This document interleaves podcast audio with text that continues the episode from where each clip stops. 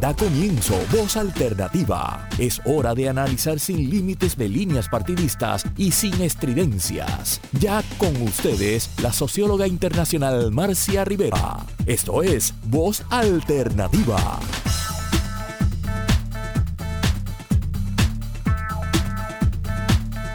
Buenas tardes. Eh, saludos a todos los radioescuchas. Usted está escuchando Voz Alternativa por Radio Isla 1320. Eh, y hoy eh, es Cecil Blondet, soy Cecil Blondet, la moderadora invitada eh, a solicitud de Marcia. Estamos aquí llenando este espacio con, con mucho entusiasmo. Así que muchísimas gracias a ustedes por la sintonía y esperamos que la, la próxima semana Marcia se, se unirá nuevamente eh, a moderar su programa. Así que muchísimas gracias a todos y a todas. Hoy, el programa de hoy va a ser un programa eh, mixto, yo pienso, con, con variedad de temas, pero con un hilo conductor muy importante que tiene que ver con la solidaridad eh, y un poco el programa que recién estábamos escuchando de Roxana también hablaba de, del mismo tema. Así que yo he titulado este, este tema de hoy como la suma de todes, conciencia social y filantropía.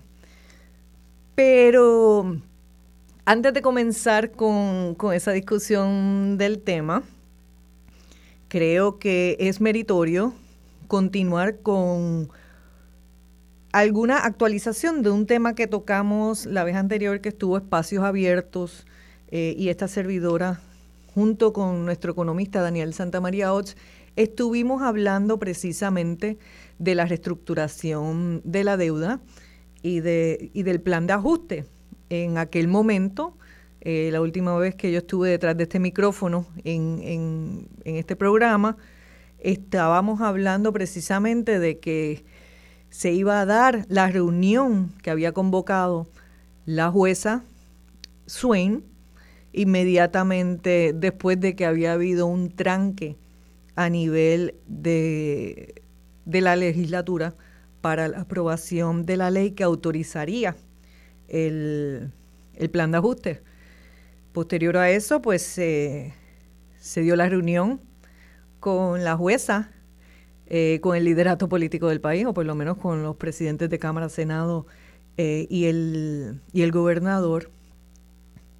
Yo creo que algo también histórico sobre lo cual hay que comentar, eh, porque me pareció, a mí me llamó muchísimo la atención porque estuve escuchando, yo escuché la, la vista, ¿no? en aquel momento me llamó muchísimo la atención la manera en que nuestro liderato político, las personas que nosotros hemos elegido eh, se presentaron al, al, tribunal en la manera en que se presentaron, ¿no? Eh, de alguna manera, podríamos decir, convocados, pero casi impuestos por, por la estructura judicial de federal.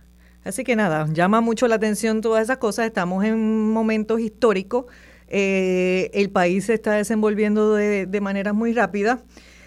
Creo que tenemos por teléfono a, a Daniel Santamaría Ots, eh, economista de Espacios Abiertos, a quien doy la bienvenida. Daniel, saludos. Bueno, buenos días, saludos Cecil y, y saludos a todas y todos los que nos están sintonizando durante la mañana de hoy.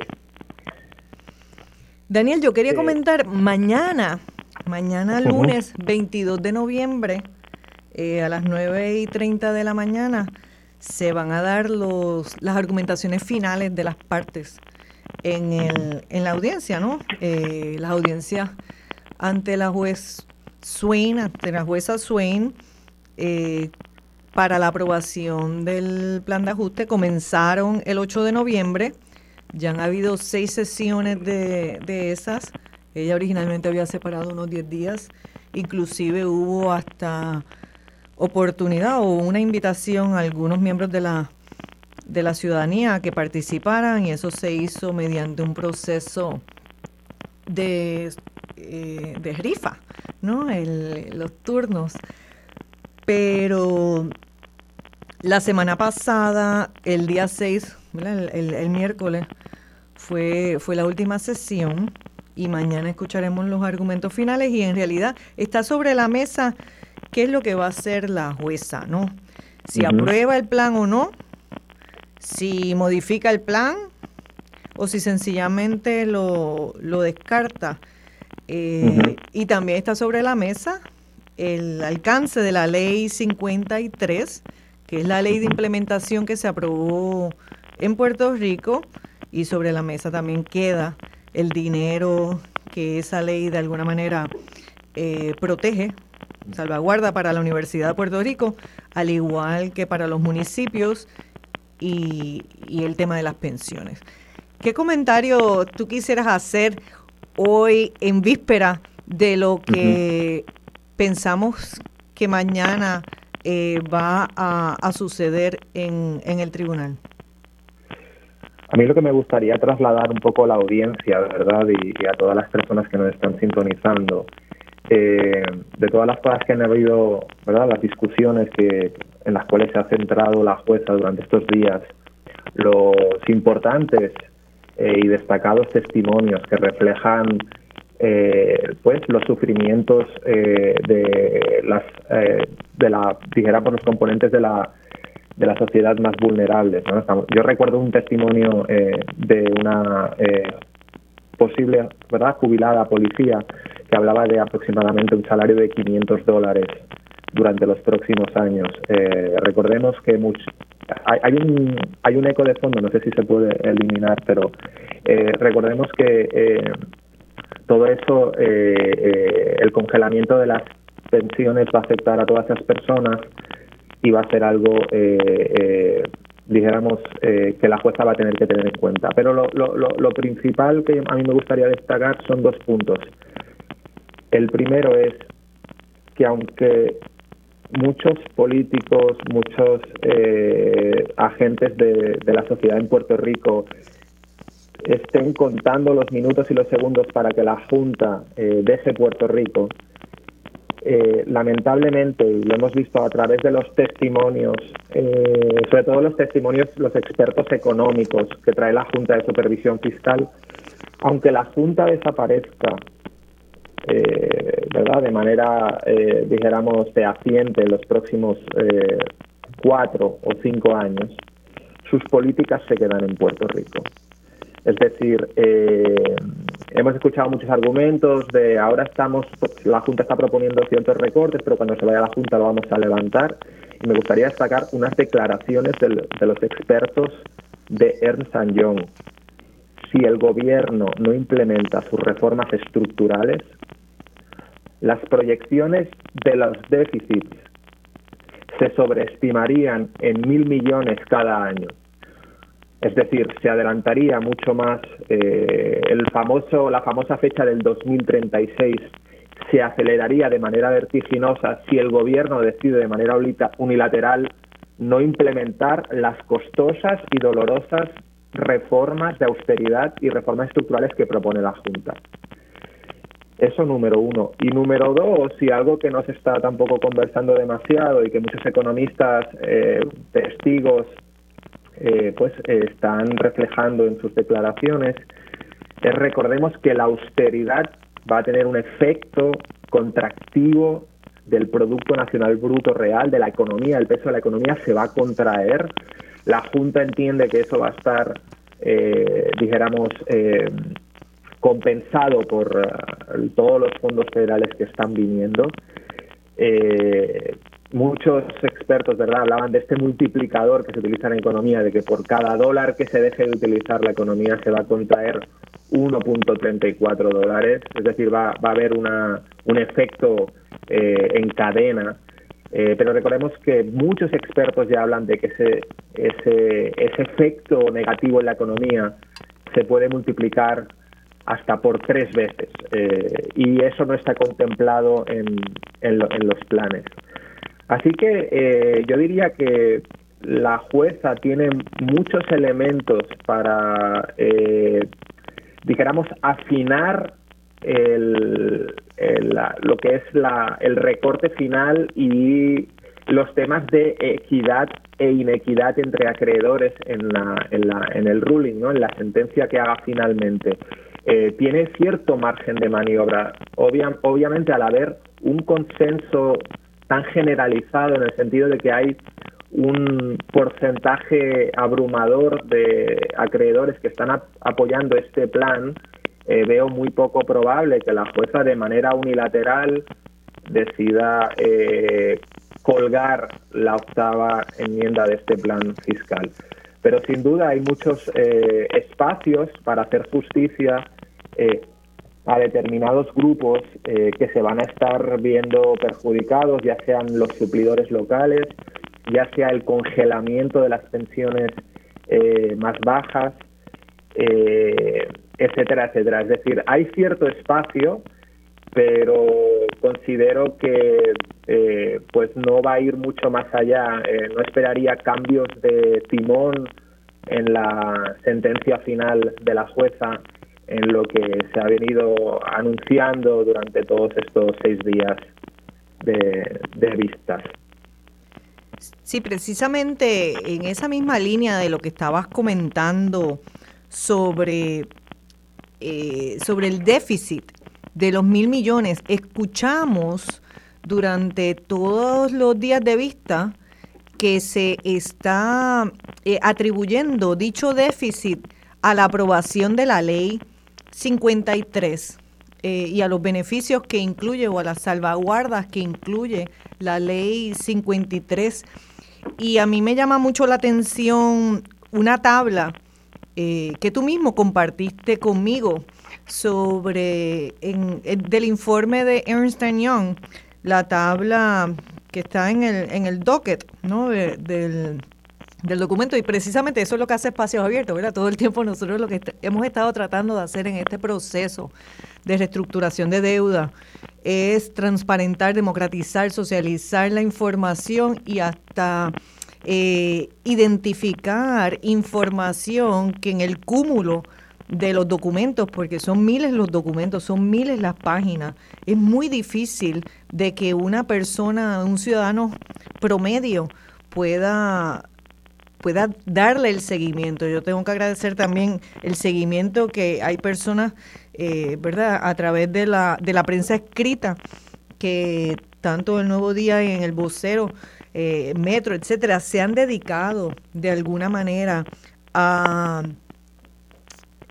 a redactar, ¿no? Y a, y a darnos a nosotros luz sobre lo que está sucediendo en las vistas. Pero volviendo a esa tabla, esa tabla a mí me llama mucho la atención porque la manera en que está estructurada la tabla establece primero los acuerdos a los que llegó la, la Junta de Supervisión Fiscal con los bonistas antes, ¿verdad? Le, da prioridad a la tabla, a los acuerdos, a las cantidades de dinero que se acordaron y, ojalá la pudiéramos mostrar al público, pero sé que, es imposible. Pero bueno, está eh, la tabla eh, establece las prioridades en ese orden y al final le añade pues las disposiciones de la ley 53, lo que hace ver como que es precisamente la ley 53 o esas disposiciones de la ley 53 las que eh, ocasionan ese déficit. Pero yo me pregunto, ¿y si nosotros invirtiéramos la tabla?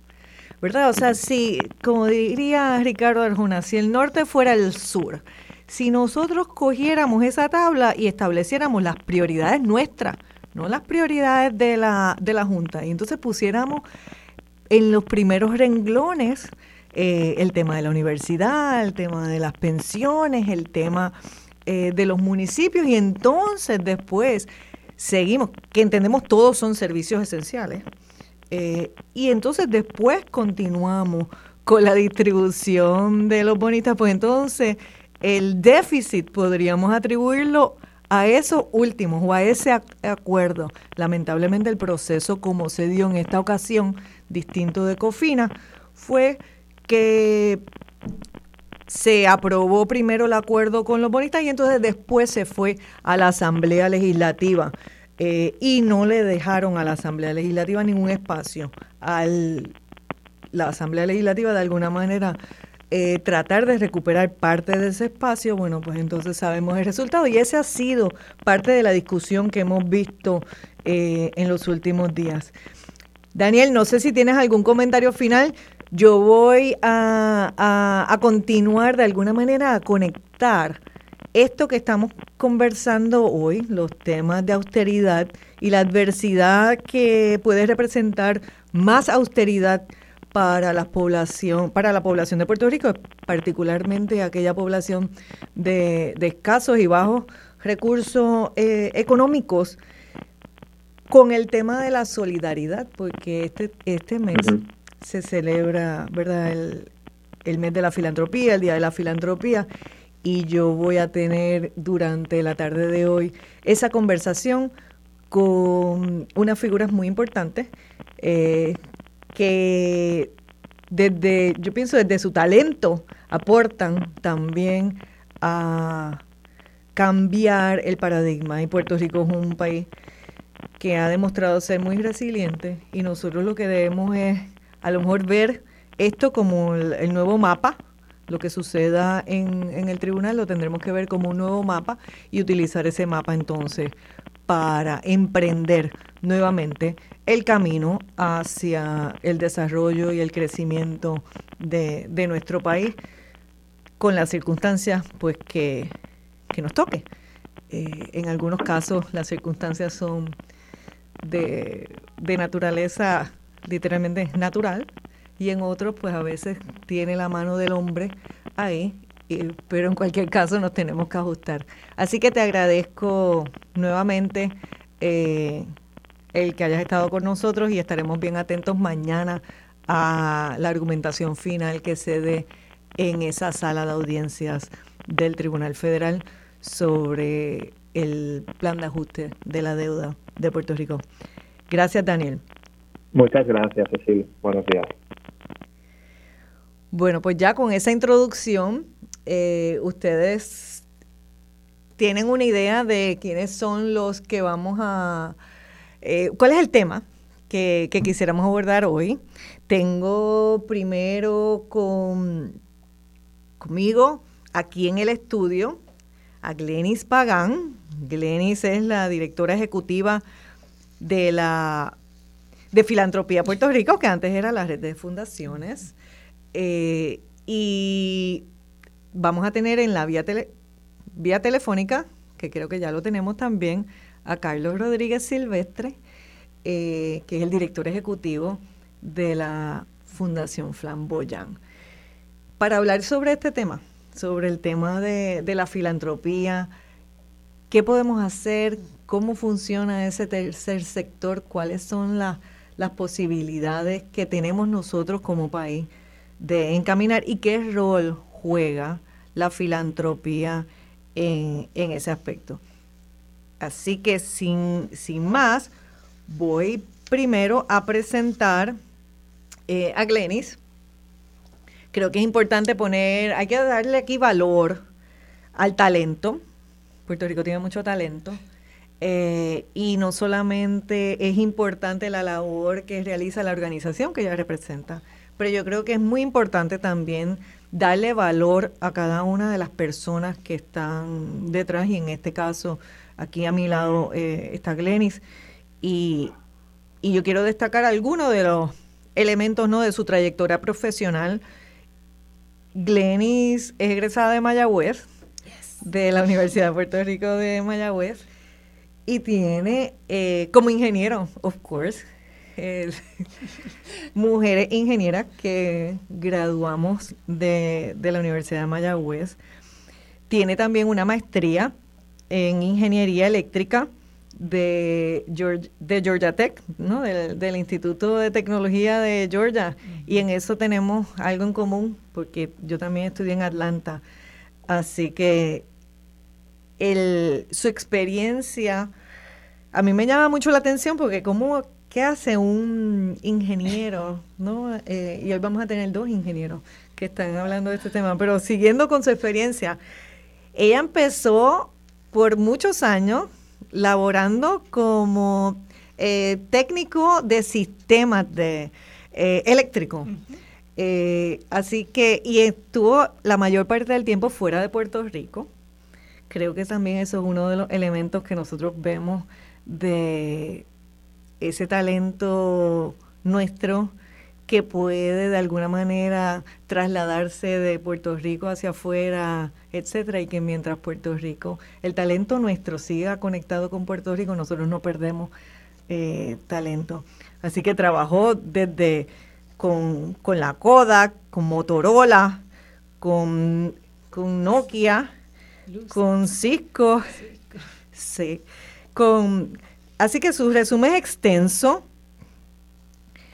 pero más recientemente ha estado trabajando con el tema de la filantropía. Me llama también la atención que ella creó una organización que me gustaría luego que, hablara eh, pues de, los proyectos que hiciste desde Aremaru y el y Rayo de Luna, etcétera. O sea que han habido otras instancias en las cuales ella ha estado desarrollando eh, proyectos y liderando proyectos. En el caso de, de Carlos, Carlos Rodríguez Silvestre es también ingeniero. Así que tenemos dos ingenieros. Carlos también tiene un resumen extensísimo y voy a tratar de resumir aquí algunas cosas, pero Carlos, además de ingeniero industrial, eh, graduado también de Georgia Tech, tiene también de allí una maestría. Eh, luego se fue a la Universidad de Harvard donde continuó haciendo estudios con los temas de los medios, bien interesante, y las comunicaciones. Y finalizó su, su carrera universitaria, tendría que decir, porque son unos cuantos años, eh, con un Juris Doctor de la Universidad de Puerto Rico, en conjunto con la de Barcelona, la de Ottawa y la de Ámsterdam. Así que estamos aquí frente a dos ingenieros que ahora cada uno preséntanos, está a la cabeza de distintas organizaciones que trabajan el tema de la filantropía en Puerto Rico, su bagaje de ambos es extensísimo y son nuevamente muestras del gran talento que tiene, que tiene Puerto Rico y yo les doy la bienvenida eh, a ambos al programa de Voz Alternativa. Bienvenidos. Gracias, Cecil. Gracias por la invitación. Saludos, Carlos. Saludos a todo el mundo. Feliz domingo. Saludos, gracias para que sepan, estamos en vivo y es domingo y yo creo que Glenis muy bien lo apunta, que, que le agradezco a ambos la, la, disposición de conversar esta tarde con nosotros en esta primera parte del programa. Vamos a hablar unos apuntes generales sobre filantropía y me interesa que cada uno de ellos también hable de las distintas organizaciones que, que presentan y los proyectos más recientes que han tenido. Y después en la segunda parte del programa se unirá eh, Cristina King y Lourdes Miranda, ambas de la Fundación Miranda, y entonces con ellas vamos a hablar más puntualmente sobre el tema de la solidaridad, porque es un tema, ese vocablo ha estado eh, en, ha sido, yo tendría que decir, la Fundación Miranda, quien ha de alguna manera en los últimos 20 años trabajado el tema al punto pues que hoy es, es una palabra muy cotidiana para nosotros. Pero y tenían el premio de la solidaridad por 15 años. Hablaremos sobre el premio de la solidaridad y el, y el libro que recientemente eh, ellas han, han publicado. Pues primero que todo, esta semana, y yo creo que como contexto, yo creo que también hay que destacar que el día 15 de noviembre es el Día de la Filantropía eh, eso fue el lunes pasado y esta semana entonces se han hecho varios anuncios, muchas o varias de las organizaciones sin fines de lucro que trabajan con ese tema han, han hecho algunos anuncios que son importantes que yo quiero de alguna manera también traer a la, a la atención de todos y todas. Eh, uno de ellos son, es el 35 aniversario de la Fundación Comunitaria de Puerto Rico y el galardón que ellos dan anualmente o por segundo año consecutivo están dando eh, ese galardón y este año eh, le ponen el nombre de antes era Rafael Cordero y ahora le ponen le incluyen el nombre de su hermana Celestina así que es Rafael y Celestina Cordero. Creo que eso es un, eh, algo muy importante destacar ese tema de la aportación que hacen las mujeres vamos a ya mismo vamos a hacer un, un breve, una breve pausa y vamos a continuar con el programa eh, después de estos eh, anuncios. Gracias. Está escuchando Voz Alternativa.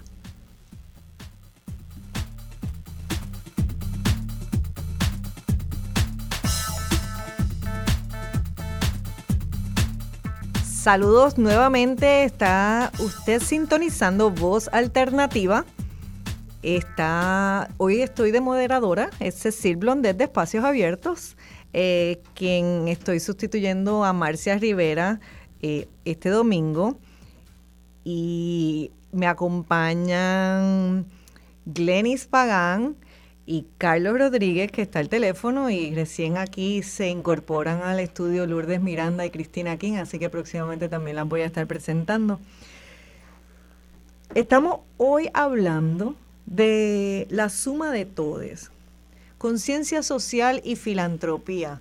Y precisamente antes estábamos conversando con Daniel Santamaría sobre la coyuntura a la cual se enfrenta Puerto Rico o que se enfrentará Puerto Rico en los próximos años sobre el tema de la deuda, la sostenibilidad o no de un plan de ajuste que está por aprobarse, pero desde la perspectiva de nosotros como sociedad, ¿verdad? De, la sociedad civil, como protagonistas también, porque yo creo que aquí cada persona, mm. cada ciudadano, cada organización, cada institución es protagonista ¿no? del futuro de nuestro, de nuestro país.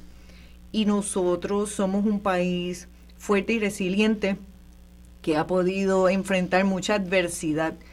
Y a mí no me cabe duda de que cualquier adversidad a la cual nosotros podamos enfrentarnos en los próximos años, si lo hacemos juntos, si nos sumamos unos a otros, si somos solidarios, como le gusta decir a Lourdes, nosotros vamos a poder echar hacia adelante. Así que antes de la pausa, estaba yo hablando de que esta semana se hicieron distintos anuncios sobre el tema de la filantropía.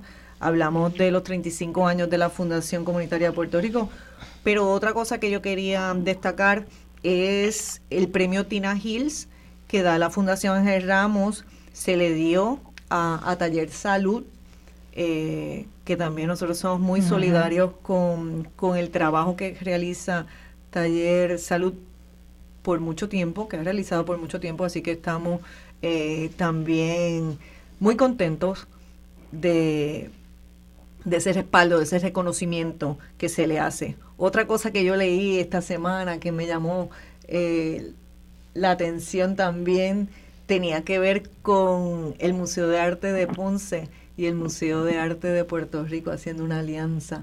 Así que hay muchas cosas que yo creo que si empezamos a sumarnos uno a otro, nosotros podemos hacer. Yo quería preguntarle a Carlos, Carlos, sobre la Fundación Flamboyán.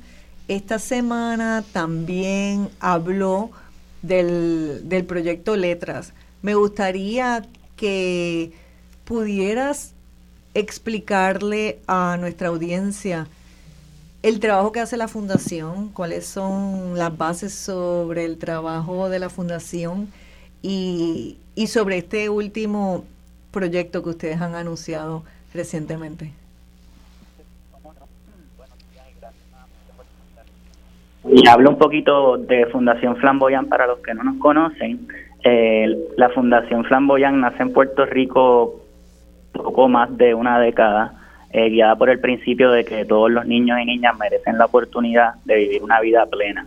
Así que trabajamos para garantizar que cada niño, tanto en Estados Unidos y en Puerto Rico, reciba una educación de excelencia.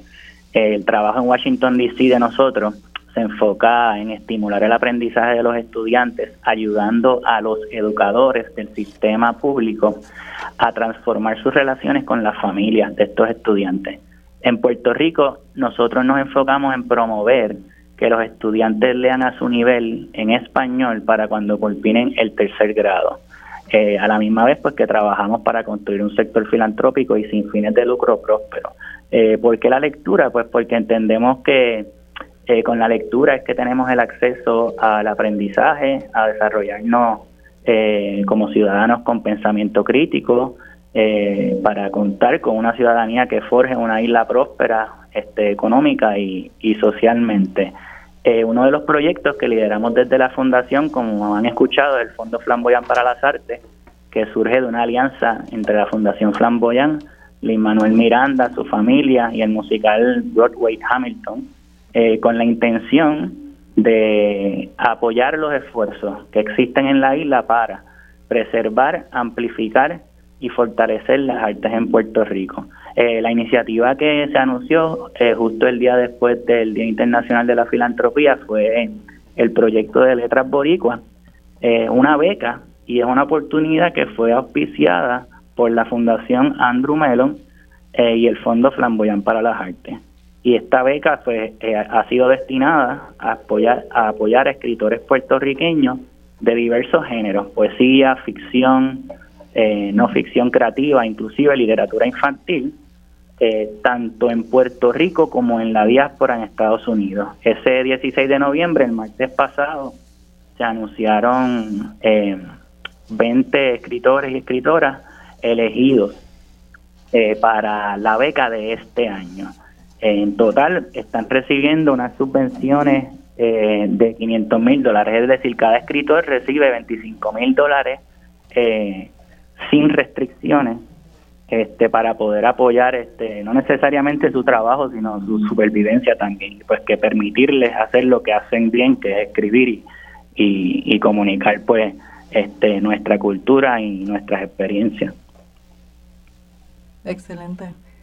Yo quería, antes de entrar en, ¿verdad? Porque yo tengo unas cuantas preguntas que quiero hacerles más específicas sobre el tema de la filantropía acá, pero voy a, a pedirle a Glenis también que hable un poco sobre qué es Filantropía Puerto Rico y qué es lo que hace, porque yo creo que muchas, nosotros porque estamos en este ecosistema, conocemos a lo mejor lo que hacemos las organizaciones sin fines de lucro, las aportaciones que hacemos cada uno de nosotros, pero el público, la mayoría del público no necesariamente lo sabe. Y aun cuando el público de Puerto Rico o cuando las personas en Puerto Rico eh, de forma muy generosa dan eh, a muchas instituciones, a muchas necesidades, a veces no conocemos bien quiénes son esos protagonistas, ¿no? Eh, algunos, los que ofrecen servicio es fácil identificarlos,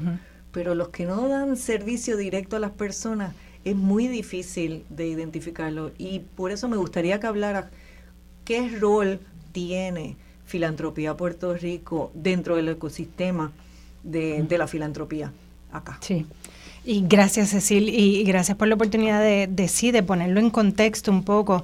Siempre hablamos de esto del, del tercer sector y me encanta cómo eh, usas la palabra ecosistema porque a mí me encanta describirlo así, el ecosistema casi del tercer sector. Eh, conocemos muy bien lo que son las organizaciones sin fines de lucro o organizaciones de servicio, que tienes organizaciones que van como espacios abiertos, que dan abogacía por la transparencia, y tienes otras organizaciones que dan programas después de la escuela. ¿no? un after schools program o hasta que dan becas, dan distintos servicios y ese típicamente es una organización sin fines de lucro. Encima de, eh, y, visualicemos esto como una pirámide, tenemos esa, cantidad, la base de esa pirámide, que es esas organizaciones sin fines de lucro que tienen toda esa diversidad de servicios en, el, en apoyo al desarrollo social de nuestra bella isla. Y encima de, de esa base tienes lo que son las entidades filantrópicas. Muchas veces se llaman fundaciones. Y son entidades que apoyan a estas organizaciones de servicio, no solo con dinero, sino a veces con contactos, con abrir puertas, con conexiones, eh, con compartir poder, pero en su, en, por lo general se le conoce porque son las que apoyan e invierten en estas organizaciones sin fines de lucro. Y ahí hay una diversidad de organizaciones filantrópicas entiéndase filantropía, que son las que apoyan al a las organizaciones de servicio directo. Y entonces entramos nosotros, que nos llamamos Filantropía Puerto Rico, que somos como que esa red, ese ente que, que une, que sirve a esas entidades filantrópicas las une, busca unirlas, busca que estén informadas de todos los puntos, porque cada punto afecta a otros temas, como bien empezaste hablando, ¿verdad? Educación afecta ambiente, ambiente afecta arte y todos entre sí se entrelazan. Así que nosotros siempre buscamos que esas entidades filantrópicas, primero que crezcan, porque necesitamos más apoyo hacia las organizaciones sin fines de lucro, que se mantengan diversas para que puedan apoyar a la diversidad de organizaciones eh, sin fines de lucro que hay, que se unan y que a la misma vez eh, su voz se amplifique, porque son las que están apoyando al desarrollo social de, Puerto Rico. Y muchas veces tenemos que unirnos en ciertos temas y traerlos como ese tercer sector, esa voz más fuerte hacia el resto de los sectores y, empezar a, trabajarnos mejor. Así que Filantropía Puerto Rico, nosotros estamos ese entre, entre enlazador de todas las entidades filantrópicas y sintiendo el pulso de las organizaciones sin fines de lucro, que es el, lo que a su vez alimenta ese desarrollo de esas entidades. ¿Me expliqué bien? Yo lo entendí. Yo quisiera ahora, voy a unir a, Lourdes Miranda a la conversación y aquí como antes de, de, dejarle la palabra a las personas, lo primero que nosotros hacemos es la puesta en valor de, de la persona, porque no solamente somos instituciones o representamos instituciones, sino somos seres de carne y hueso, eh, somos experiencias vividas, ¿verdad? Cada uno eh, de nosotros, cada... Y quisiera pues leer algunos datos sobre Lourdes para que aquellas personas que no, ella está mirando así para arriba, pero para que algunas personas que no la conocen, sobre todo los que están del otro lado, ¿verdad? De, de escuchándonos, de estas ondas radiales, pues puedan aquilatar también quién es Lourdes Miranda eh, y qué aporta a este panel, porque yo creo que es también lo que tenemos aquí es un panel de, de, distintas personas que cada uno tiene una experiencia muy distinta, muy particular, y también la organización de cada uno es una organización muy particular y la aportación es distinta. Así que antes de pedirle a Lourdes que nos explique lo que es la Fundación Miranda o el Miranda Foundation, porque originalmente se constituyó así, ¿verdad? En, inglés, porque se hizo en los Estados Unidos. Pero voy a hablar un poquito eh, sobre, sobre Lourdes. Lourdes Miranda eh, tiene un bachillerato de Relaciones Internacionales de la Universidad de California en Los Ángeles, UCLA. Además tiene una maestría de literatura español, de literatura española de Middlebury College y ha cursado estudios doctorales en filología romance en la Universidad de Madrid. Allí estudió bajo la tutela del doctor Rafael Lapesa, el secretario de la Real Academia Española, y en la Universidad de Sevilla. Por más de 25 años dirigió una compañía internacional que fundó en Washington, D.C., que estaba dedicada a ofrecer servicios profesionales y de apoyo gerencial organizaciones internacionales y gubernamentales. Su trayectoria empresarial la hizo acreedora del Premio Empresaria del Año, otorgada por, otorgado por Ernst Young, eh, por Mary Lynch y por la revista Inc. en el 1990. También el premio Hispanic Business Woman of the Year, presentado por el presidente de los Estados Unidos en el 1983. Ha sido distinguida por la Cámara de Comercio de Washington DC y de Puerto Rico. Ha sido también reconocida como filántropa del año por la Asociación de Fundraising Professionals, el capítulo de Puerto Rico. Y su trayectoria incluye la presidencia del National Association of Women Business Owners y la Conferencia Nacional de Mujeres Puertorriqueñas. de las cuales fue miembro fundadora. Se ha desempeñado en los consejos directivos de numerosas organizaciones, entre ellas Amnistía Internacional, el Washington Performing Arts Society, el, Gala Hispanic Theater y la Fundación Comunitaria de Puerto Rico. Además fue síndico del Museo de Arte de Puerto Rico y en la actualidad sirve eh, o participó ¿no? Eh, en la red de fundaciones y con filantropía y, y también ha sido egresada del Philanthropy Workshop establecido por la Rockefeller Foundation, con la cual viajó a Uganda en visita de estudio para proyectos de desarrollo. Yo creo que la trayectoria, y esto se queda corto, esto es un resumen de que estoy extrayendo del libro del cual vamos a hablar eh, más adelante. Y aquí nos acompaña con su hija Cristina King, a quien ahorita incorporaremos a la, a la conversación también. Lourdes, para poner en perspectiva a nuestra audiencia, ¿qué hace la, Fundación Miranda? ¿Cómo se inicia? Y, qué busca trabajar aquí o qué ha estado trabajando aquí en Puerto Rico? Eh, vamos a empezar cómo se funda, que es el principio. Se comienza en, este, por eso se llama Miranda Foundation, porque se incorporó en Washington, D.C., que era donde yo residía.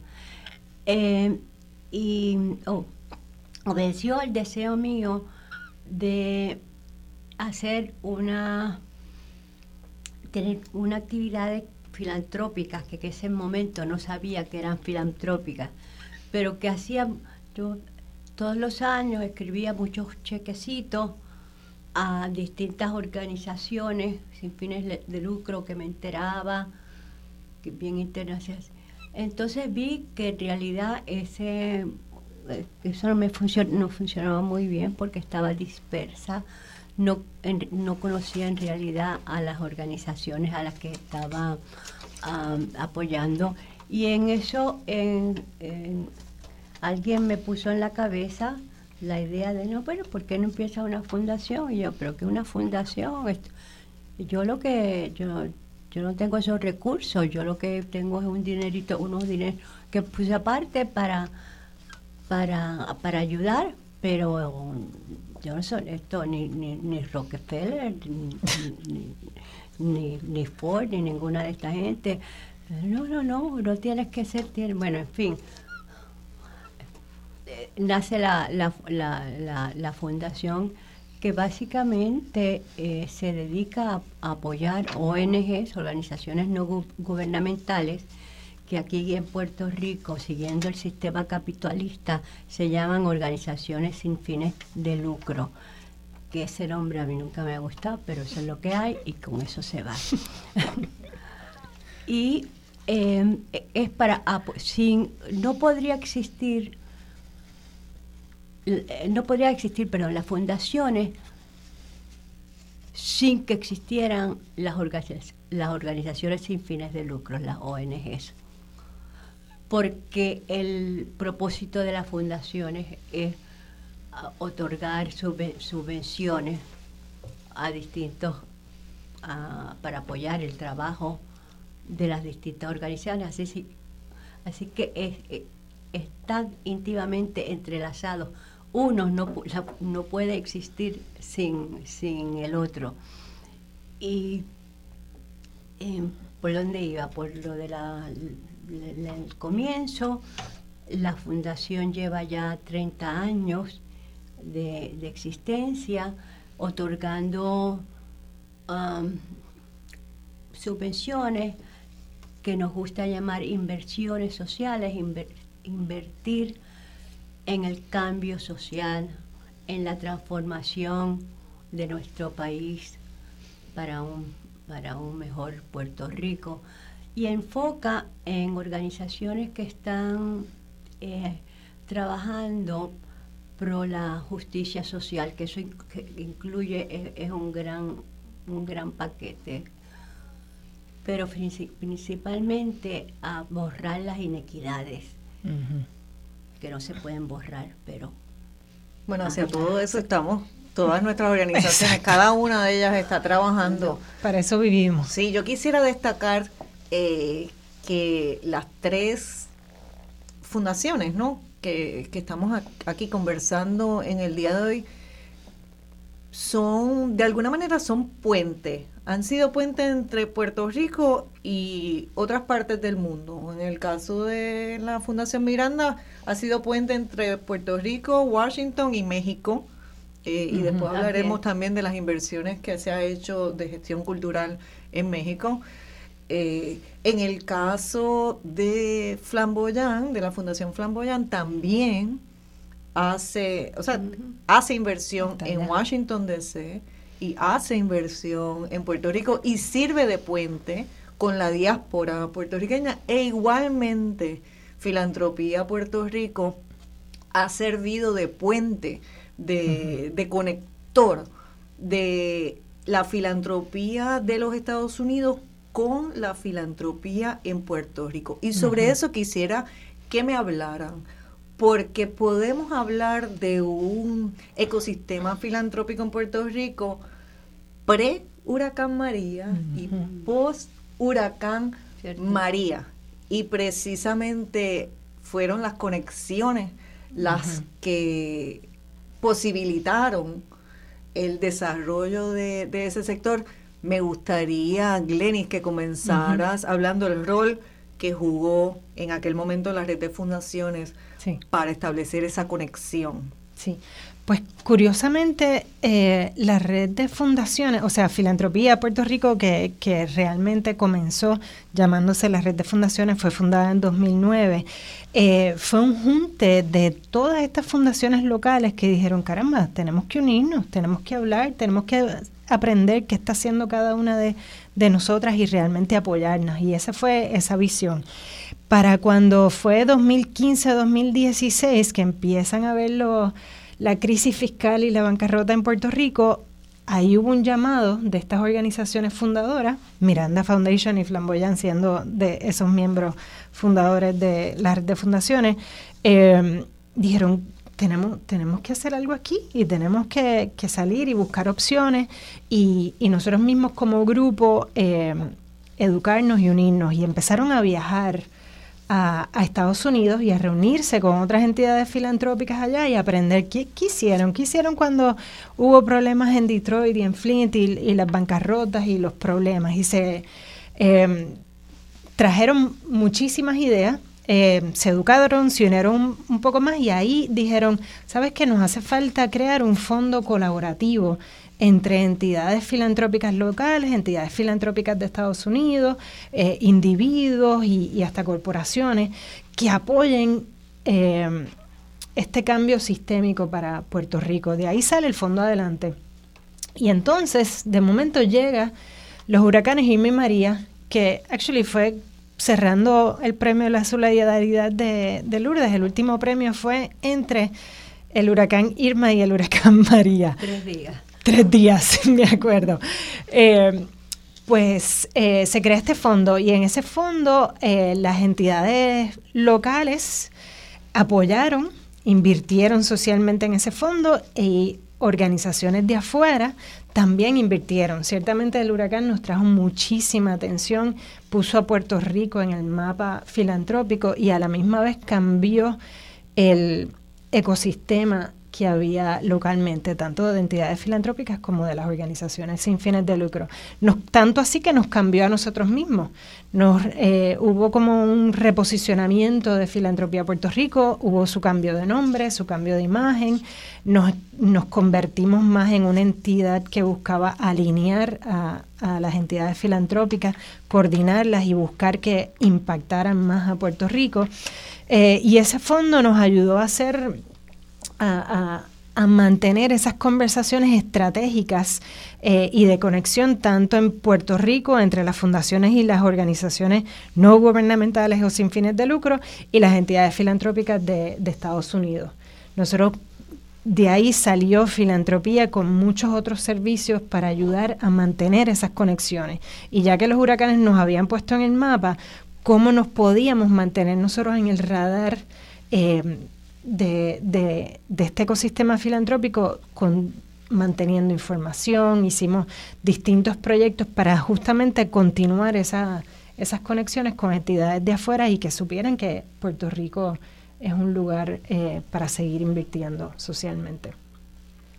Una de las aportaciones de, de la Fundación Flamboyán al tema de la filantropía en Puerto Rico no solamente es el servicio, sino también ha sido el contextualizar el, o el darnos una panorámica de, de la filantropía, ¿no? Del, del, dar, de los donativos en Puerto Rico, el giving, como se dice en inglés, que es mucho más fácil eh, explicarlo en inglés que en español, se me hace muy difícil a mí eh, hacer una traducción que sea precisa de, de, ese término. Si alguno de ustedes tiene una sugerencia, se lo agradezco. Pero en el caso particular de, de la Fundación Flamboyant, ellos han trabajado eh, pues una guía ¿no? de, de cómo se da ese giving en Puerto Rico. Eh, es una guía de, del 2016, o sea que precede el, el huracán María, pero destaca que en Puerto Rico la mayor parte de, las de las casas, ¿no? de, de los individuos, dan. Y contrario a la percepción que se tiene de que la filantropía eh, es mayor en los Estados Unidos, estamos hablando, ahorita lo podemos disectar. Sí. Pero que aquí las personas dan tres de cada cuatro casas en Puerto Rico dan algún tipo ¿verdad? de donativo. Después entonces hablamos de donativos a nivel filantrópico, de caridad, etcétera. Pero la documentación que ha levantado la, fundación yo creo que también es importante.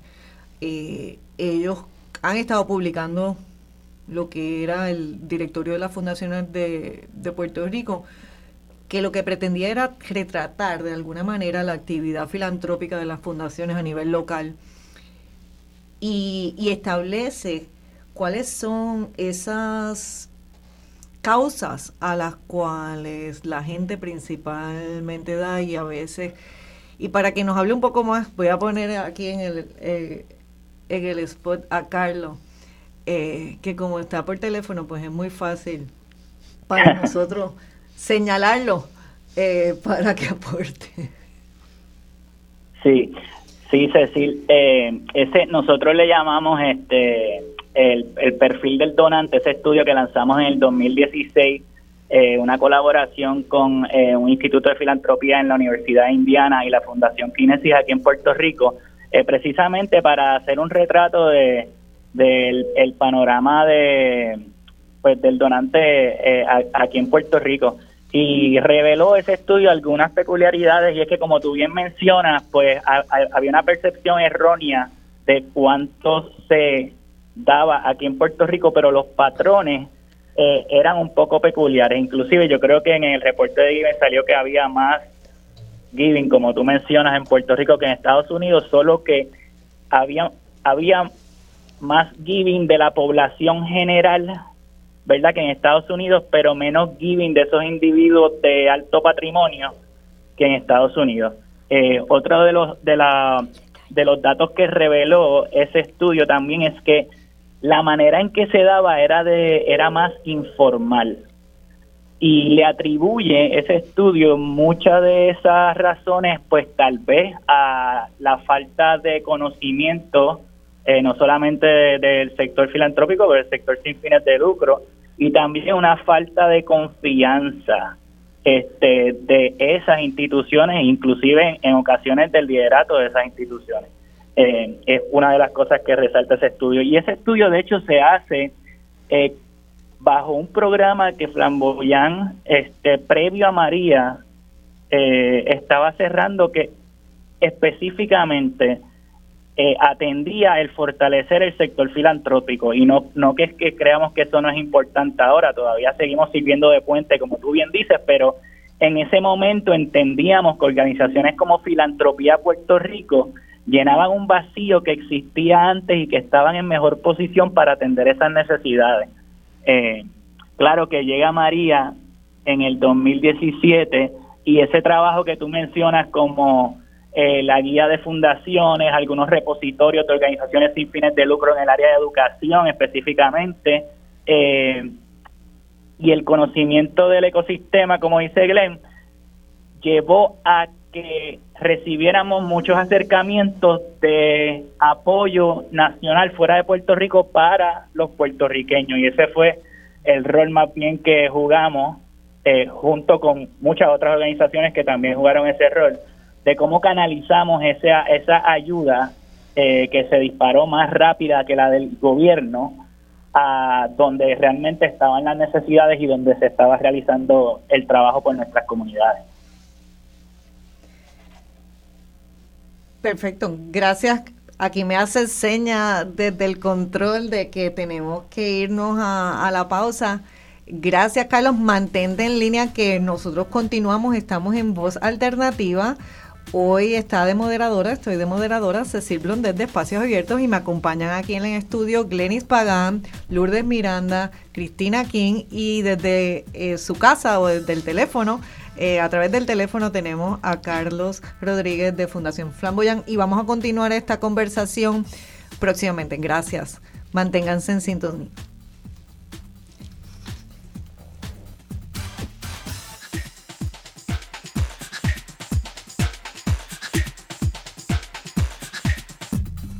Buenas tardes, usted está escuchando Voz Alternativa.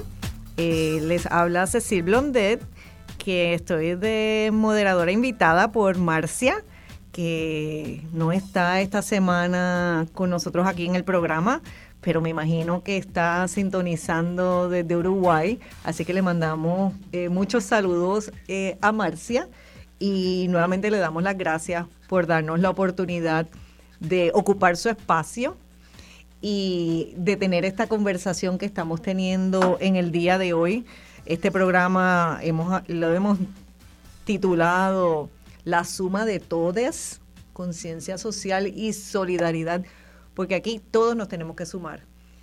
Y eso era la misma línea que venía hablando Roxana eso en el, en el programa anterior. Así que nos estamos sumando a esa convocatoria que hizo Roxana, nos estamos sumando no solamente el programa de voz alternativa, eh, nosotros desde Espacios Abiertos, sino todos los que nos están eh, sintonizando. Queremos que ustedes también se sumen a trabajar por, por desarrollar un país con menos desigualdades, con mayor justicia.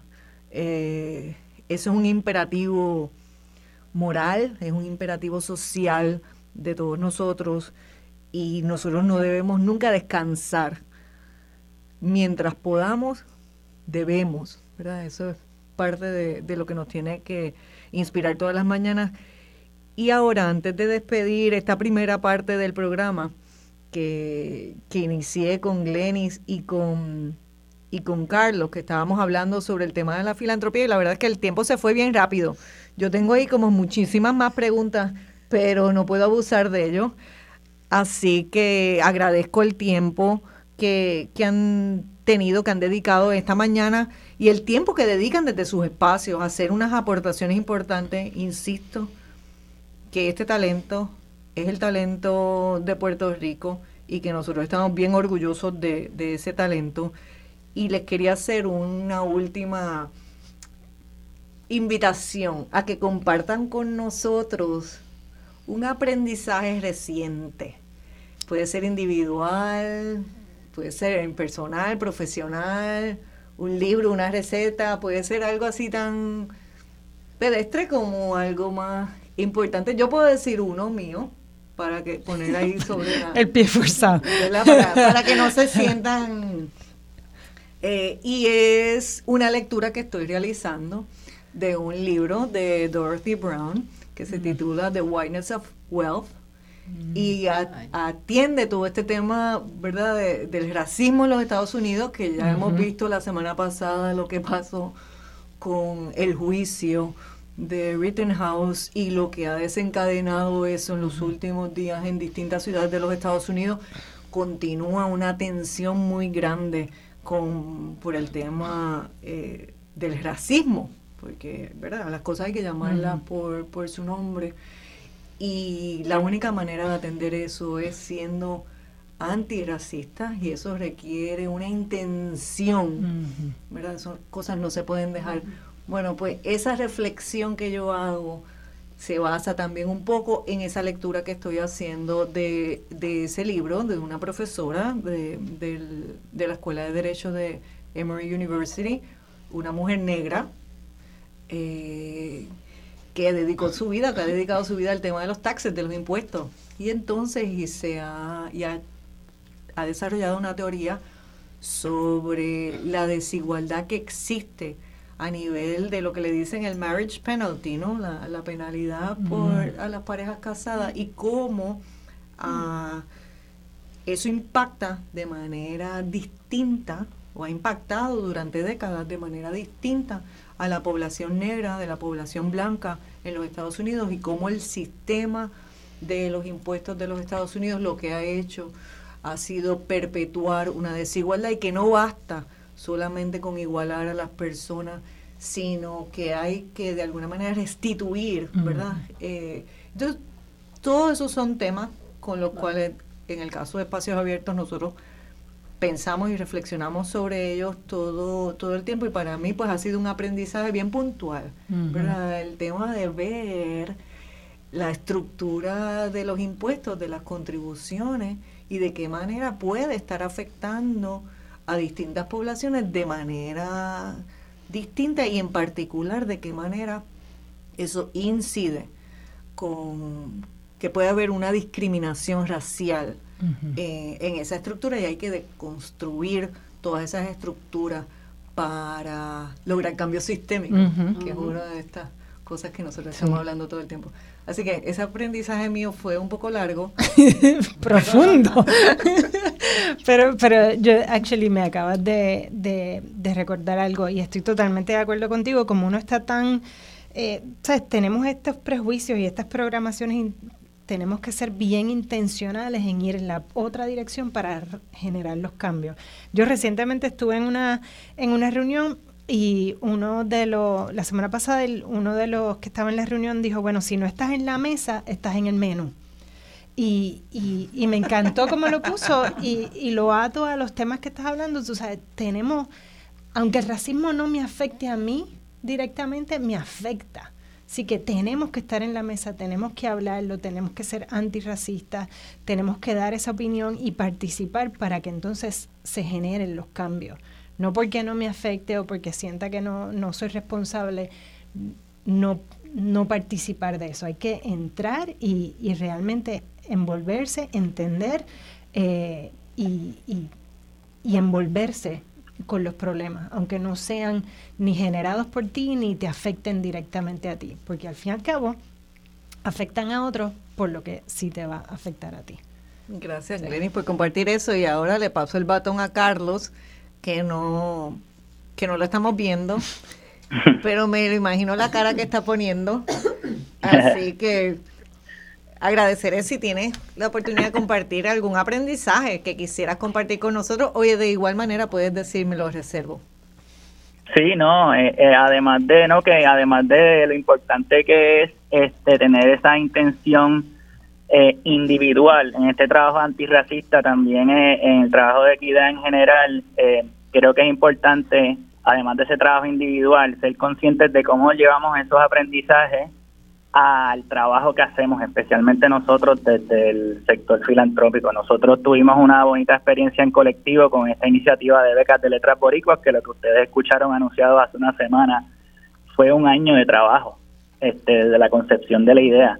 Y fue bonito ver cómo todo el equipo de nosotros este, en Flamboyán nos dimos cuenta pues que mira, este ser, ser, inclusivo, tener diversidad, velar por, por, ¿verdad? por la que en todo este proceso es más trabajo, pero es necesario. Y hay que planificar para ello y dejar el espacio. Y parte del proceso. Así es. Así que nuevamente les doy las gracias a ambos por haber dedicado este, este pedacito de tiempo para conversar sobre el tema de la filantropía. Voy ahora a iniciar la conversación más sobre el tema de la solidaridad, que ha sido una palabra que ha puesto en la mente de todos nosotros la Fundación Miranda en los últimos 20 años y que, y que están cosechando mucho fruto y, y me alegra tenerlos aquí. Así que a Glenis y a Carlos, a Filantropía Puerto Rico, a la Fundación Flamboyán, les agradezco el trabajo que ustedes hacen. Eso es muy importante, el trabajo que, que continúan haciendo para ampliar la base filantrópica en Puerto Rico y en la medida en que puedan ustedes continuar sirviendo de puente para que las organizaciones en Puerto Rico, eh, las que ofrecen servicios, las que queremos cambiar la política pública, los individuos, las personas, ¿no? Eh, que sirvan ustedes de puente con las fundaciones grandes en los Estados Unidos. Estamos conscientes de que las inversiones mayores se hacen por fundaciones con unos capitales importantes eh, y, que, y que Puerto Rico, bueno, no podemos competir con esas cosas, pero lo que sí podemos es abrir nuestras puertas y nuestro corazón para recibir la generosidad eh, que puedan tener otros, pero sin olvidar que quienes tenemos que poner la agenda de Puerto Rico somos nosotros, los puertorriqueños y las puertorriqueñas que vivimos aquí. Así que muchísimas gracias a ustedes, no se Muchísimas gracias, Carlos y Glenis. Eh, muchas gracias. Y ahora continúo con Cristina y con Lourdes. El premio de la solidaridad eso tan, que tanto hemos escuchado sobre el premio, ¿de dónde surge esa, esa idea? ¿Por qué la palabra solidario? Vamos a, tenemos que hacer un poquito de historia, vamos, tenemos que ir atrás. Em, cuando, en términos de la, de la del premio, cuando yo regreso a vivir permanentemente a Puerto Rico, eh, aunque siempre iba y venía, pero una cosa es ir y venir y otra cosa es ya estar en, el día a día, pues me doy, me empiezo a dar cuenta que no todo era este color de rosa y que me mortificaba, la verdad me, molestaba mucho lo que yo estaba observando como divisiones, que si eras del color este o del color otro, por, divisiones por, parte, por partidos políticos. Si eres, ah, que has estado hablando del racismo, el, racismo solapado que, existía, que existe, eh, cosas que en realidad eh, dividían, dividían a las personas por, eh, por género, por, por religiones, por, pero qué necesidad hay en una isla 100 por 35 que esté, que en realidad hay más de lo que nos une si lo pensamos, de lo que nos divide. Entonces le seguí dando cabeza, ay, esto a mí no me gusta. Dije, y cada vez que digo esto a mí no me gusta, ¿qué puedo hacer? Es la próxima pregunta. ¿Qué puedo hacer? Y me la contesté, pues mira, mija, tú viniste, tú regresaste aquí a estar tranquila, a hacer, tú sabes, lo que pudieses, pero no, no a complicarte la vida. Así que dije, bueno, pues no puedo hacer nada, pero si yo... Entonces, y de ahí es donde sale el, el, eh, lo del premio a la solidaridad. Porque eso era lo que hacía falta y lamento decir que todavía hay que trabajar la solidaridad. Entonces así surge el premio y el premio se eh, se le otorgaba a organizaciones sin fines de lucro que se habían destacado no solamente por dar el servicio que daban, sino por darlo de forma solidaria, por su solidaridad. Y el premio, pues, eh, existió durante más de 15 años. Eh, lo administraba porque, debo decir, Miranda Foundation es una fundación muy pequeña, muy pequeña. Yo digo que es una fundación pequeña con un corazón bien grande. No tiene, eh, no, tiene, nunca ha tenido los grandes recursos de otras fundaciones, pero sí eh, creo que hemos sido estratégicos con, lo que tenemos. Así nace el premio a la solidaridad eh, para, y bueno, da la casualidad que de los durante las crisis eh, climatológicas que hemos tenido, especialmente después de María, las primeras organizaciones, los primeros en responder fueron organizaciones sin fines de lucro y muchas de ellas eran eh, ganadores del premio a la, a la solidaridad. Pues eso es lo del, lo del, del, premio. Más de 100 organizaciones, ¿no? Sí. Aquí también se une a la conversación y como aquí tenemos que poner el talento, tenemos que llamar la atención al valor de cada uno de nuestros talentos. Disculpa Cristina, pero te voy a presentar primero para que nuestra audiencia sepa eh, con quién estamos hablando. Cristina King Miranda, eh, aparte de ser hija de, de Lourdes, también tiene su valía, ¿verdad? Individual. Y estoy tratando aquí de buscar dónde es que yo anoté el... Mira, aquí lo tengo. Parte de la biografía, ¿no? De, de, Cristina y quiero destacar algunas cosas. Eh, en primer lugar... Gracias por la invitación gracias a ti, gracias a ti por aceptar. Y un placer estar con unas mujeres tan guerreras como ustedes, mujeres boricuas, cambiando. Tú no te quedas atrás. Tú eres otra Yo guerrera. Soy Borimex, boricua mexicana, gringa, washingtoniana. Cristina tiene eh, un bachillerato en Relaciones Internacionales de la Universidad de Brown y se ha dedicado en los últimos 25 años, yo creo casi, eh, a la gestión cultural eh, internacional, porque aunque ustedes escucharán que tiene un acento medio mexicano, porque vive allí, esa es la, ¿verdad? El país que ella llama su casa, desde donde ella opera, donde ella vive la mayoría del tiempo. Eh, pero una persona muy internacional, nacida en Madrid, mientras su madre laboraba allá. Así que es una, es una boricua internacional, como muchos de, de nosotros, ¿no? En, en Puerto Rico. Y vuelvo a insistir en que nosotros no perdemos nuestro talento cuando nuestro talento se va, pero mantiene lazos con Puerto Rico y desde donde quiera que está, hace aportaciones importantes, ya sea para nuestro país o ya sea eh, en representación, ¿verdad? Cuando uno representa a, Puerto Rico. Así que me gustaría que, hablara, Cristina, sobre, sobre tu gestión cultural en México. Eh,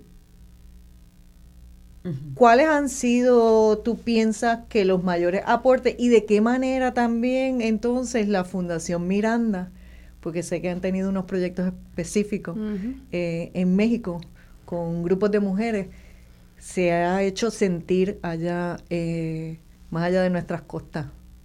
Sí, pues gracias, eh, Cecil, gracias por la presentación y por la pregunta también, porque tiene es de la vida aquí de, madre e hija, y yo también soy madre de, un hijo, eh, muy transfronteras, muy bicultural, muy transcultural, diría yo, ¿no?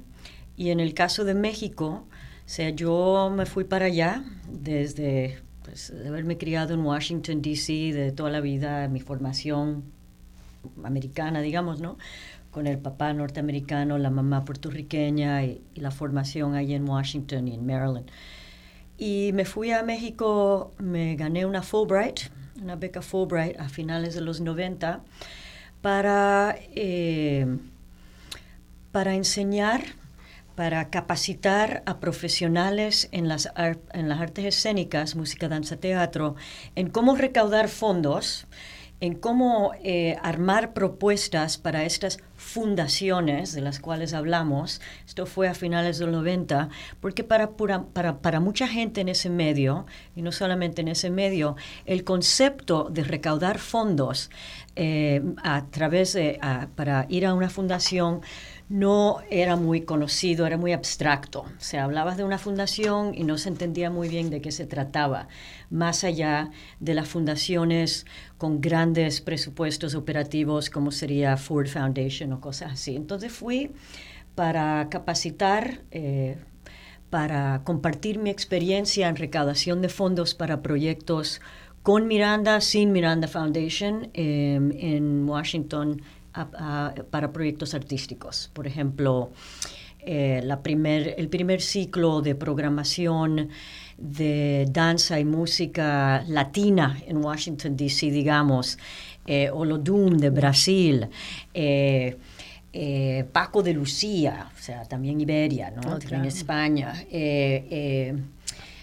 Teatro del Salvador, o sea, propuestas escénicas que jamás se habían visto en una ciudad que se supone, como Washington, D.C., que es multicultural, que es eh, eh, incluyente y que es grande, pues no. O sea, como sabemos, Washington es una ciudad 70% afroamericana y viven muy, vivimos muy segregados cada uno del otro. Hablando antes, de, hablabas del racismo y qué podemos hacer. Pues lo mismo con las comunidades latinas.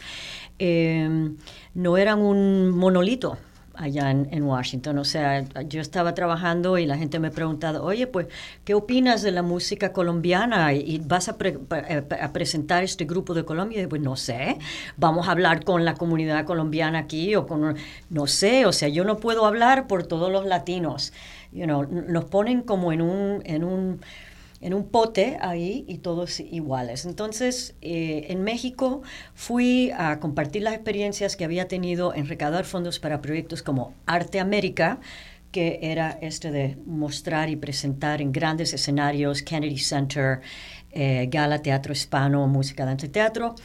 Y eh, también a compartir mis experiencias en la formación de públicos para las artes escénicas, en cómo, en cómo eh, acercar tu proyecto artístico, sea la orquesta, la temporada orquestral, festival X, eh, la compañía de danza, cómo, cómo acercarte a públicos que no conocían el valor de tu propuesta o que no eran artísticamente orientados, orientadas, ¿no?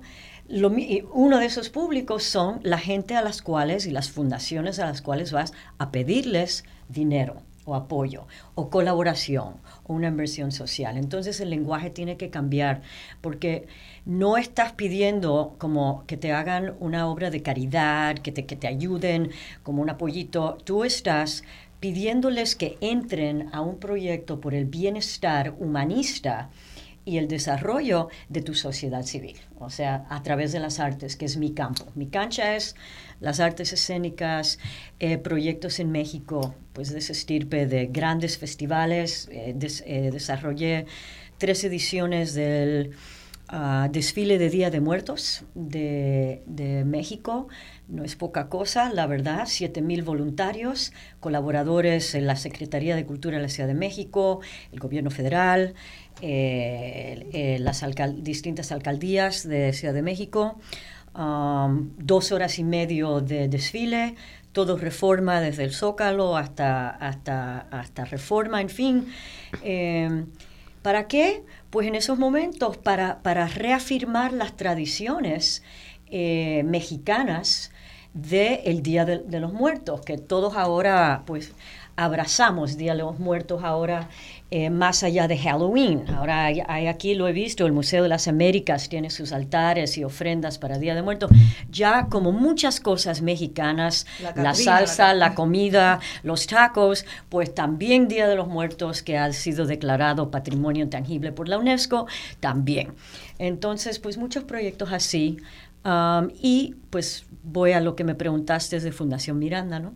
O no sé si... Sí, me gustaría, porque en esa misma línea Sé que ustedes han hecho inversión en Puerto Rico. Hablaste de inversión social, me gusta esa, esa frase, ¿verdad? O sea, hay, hay, que insistir en eso porque para lograr cambio hay que invertir. Y si queremos cambio social, hay que hacer una inversión social.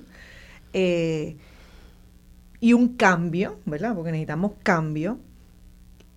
Y sé que ustedes han utilizado las artes para generar cambio, para generar reflexión sobre cambio o, como instrumento de cambio en las comunidades a través de un programa que se llamó Transformarte o, que se llama Transformarte. Eh, me encantaría que nos conversara sobre, sobre el mismo y qué resultado tiene. Creo que hay otro elemento que conversaste sobre cultura e identidad. Eh, y no solamente de nosotros como país, sino creo que también de nosotros a nivel comunitario, eh, se tiene que dar, ¿no? Una identidad comunitaria que conecta nuevamente con la solidaridad, eh, ¿verdad? Y la suma de todos nosotros, que es un poco el tema. Así que se los pongo ahí en la cancha a ustedes dos.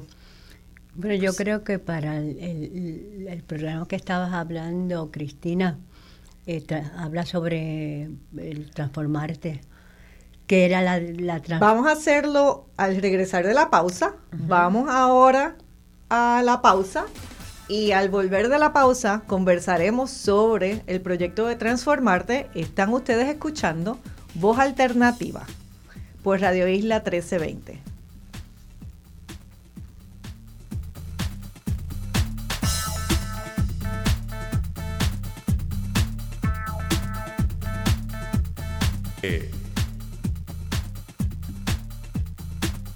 Buenas tardes, eh, acá estamos en Voz Alternativa desde Radio Isla 1320. Les habla Cecil Blondet. Estoy hoy en sustitución de Marcia Rivera como moderadora invitada. Me acompañan aquí Cristina King Miranda y Lourdes Miranda, ambas de la Fundación Miranda. Y hemos estado dialogando en la tarde de hoy sobre la suma de todes la conciencia social y la filantropía, siendo este el mes de la filantropía, pero también siendo para nosotros a nivel de, país un tema donde se, un, mes donde se estarán dilucidando muchos temas que van a tener un impacto para nuestro país, para nuestra sociedad, por las próximas décadas, y estamos hablando en ese caso particular del, del plan de reestructuración de la deuda y de las decisiones que se toman de política pública. ¿A dónde va el dinero de los puertorriqueños? ¿Cuáles son las prioridades que debería tener el, el uso del dinero que nosotros aportamos al fisco? Y que si usted no se siente que está participando, bueno, pues es hora de ponerse a participar, es hora de informarse, es hora de, que tomemos cada uno de nosotros las riendas de, de nuestro país y los espacios que, tenemos disponibles para eso los tenemos que ocupar, si no los van a ocupar otras personas. Pero al terminar la pausa, bueno, perdón, al, al, inicio de la pausa anterior nos quedamos que íbamos a conversar sobre el proyecto Transformarte, eh, estábamos hablando un poco del tema del cambio, de cómo nosotros podemos generar cambio, cómo podemos generar, cómo hacemos una inversión social que tenga un, efecto. Y, entonces yo utilicé como ejemplo eh, las artes, porque había sido tema, es tema, ¿verdad? Obligado, cuando uno habla con Cristina King, el tema obligado es la gestión cultural, la cultura, la identidad. Eh, así que que aquí lo pongo sobre la mesa nuevamente. ¿Por qué ese proyecto o qué, qué experiencia o qué aprendizaje también, ahorita hablábamos de los aprendizajes, qué aprendizaje ustedes tuvieron de, esa gestión reciente que, fue posterior a María, eh, posiblemente posterior casi o, al final del premio, eh, a la solidaridad. ¿Qué, ¿Qué estaban buscando? ¿Por qué? Bueno, si quieres yo contesto rapidín. yo, yo yo intercalo. Cultura es el cuarto pilar del desarrollo y eso se nos olvida a veces en nuestras sociedades. O sea, yo me he dedicado mi vida a través de proyectos, de asociaciones y alianzas estratégicas con comunidades de artistas, de, mujeres, de LGBT, de, lo que tú quieras, ¿no? De, reafirmar este concepto que la cultura, las artes son parte de, o sea, la cultura es fundamental. Eh, transformarte viene, emana de esa, como de esa perspectiva, de esa, de esa formación, de esa forma de pensar. Yo pienso que transformarte es un gran ejemplo de lo que es la filantropía solidaria. Porque quiero aclarar, porque hay mucha gente que a lo mejor nos están escuchando que no tienen mucha idea de qué se trata la filantropía y que va más allá de una fundación. ¿no? O sea, la fundación es, abstracto, es un concepto abstracto, grande para, abarcar, eh, en fin la filantropía solidaria y transformarte van de la mano y es un buen ejemplo porque reflejó su, el proyecto terminó en noviembre del año pasado, duró, fue un proyecto pandémico que nos hizo cambiar mucho, mucho el formato que era de teatro, en fin, ahora les explico un poquito más, pero era una reunión, un junte, un encuentro de fundaciones, Fundación Flamboyant, Fondo para las Artes, Segarra Berman, Miranda Foundation. Una alianza estratégica entre fundaciones boricuas, unidas con el, un propósito eh, para apoyar un proyecto que reunía la metodología del teatro del oprimido de Augusto Boal de Brasil, lo voy a poner un lenguaje más así cotidiano, metodologías teatrales de, ensayar, de, mover el cuerpo, de armar textos, de, en fin, de buscar soluciones a problemas eh, de otra manera no tan lineal como sentarse en una reunión y pues mira, cuál es a ver cómo solucionamos, aunando el teatro, la metodología teatral, con la organización, el desarrollo, el liderazgo comunitario en ocho comunidades en Puerto Rico eh, durante un año. Entonces, este proyecto eh, de lo que se trataba era seleccionar por convocatoria a ocho comunidades de las 60 eh, que sometieron propuestas en enero del año pasado para, para aplicar a una especie de apoyo por parte de facilitadores comunitarios versados en, la, en, en, organización comunitaria, que eran, son Alejandro Coté y Livia Rodríguez eh, en esos momentos. Lo que hicieron las fundaciones, Miranda Foundation con Transformarte, era contratar, pagar a este, estos asesores comunitarios para apoyar el trabajo de jóvenes, en su, en su mayoría, otro, bueno, había de todas las edades, pero muchos jóvenes, líderes comunitarios en, en Villa Hugo, sector Villa Hugo, dominicanos en, eh, en Villa Hugo, en Canóvanas, en Piñones, en Caguas, Urbiapié, en, en, em, en eh, eh, Conmatria, en, um, en Orocovis, en fin. Entonces, este proyecto resaltó que a través del arte tú puedes llegar a tener una conversación para conocer las necesidades del otro, ¿no? También para reafirmar tu identidad cultural en donde tú estés, porque cada comunidad eh, tiene su identidad cultural, su identidad. Y además para, para hacer tu proyecto de base, que no te lo impongan como, helicóptero, ¿cómo se hace cuando tú estás financiando un proyecto desde un punto de vista caritativo? ¿No? Que es como ponerle una curita, pero no cambias el sistema, ¿no? No cambias el sistema endémico, o sea, no lo cambias. Transformarte se nombró así porque fue una filantropía, se basaba en una, en una filantropía estratégica, solidaria, circular, donde todos estaban conversando, apoyando a líderes comunitarios en ocho comunidades para, para para charlar sobre problemas en su comunidad que muchos llevaban años intentando resolver o atender y que estas técnicas, eh, bajo la dirección de la directora de teatro muy querida aquí, Maritza Pérez, eh, y con mucho apoyo de muchas personas, eh, Rosa Luisa Márquez, Lidia Pucci Platón, entre muchas otras, um, de armar este proyecto de país trascendental, diría yo, porque no se había hecho así, no se había perfilado el arte para unir la organización comunitaria y llegar a otro punto. En muchos casos llegaron a definir un problema, la cancha en Piñones que necesitaba iluminación porque estaba muy oscura y los niños no podían jugar y había mucha droga pasando por ahí también. Se sentaron a través de estas metodologías, primero sin palabras, sin hablar y luego con movimientos, con dirección con Maritza, armar un guion para resolver un problema. Y los guiones pues ya se transfirieron a, a modalidad ah. virtual. No, no, ah. no fue, no. La idea era hacer las puestas en escena teatrales donde los mismos miembros de la comunidad son protagonistas de su experiencia y son los actores y actrices.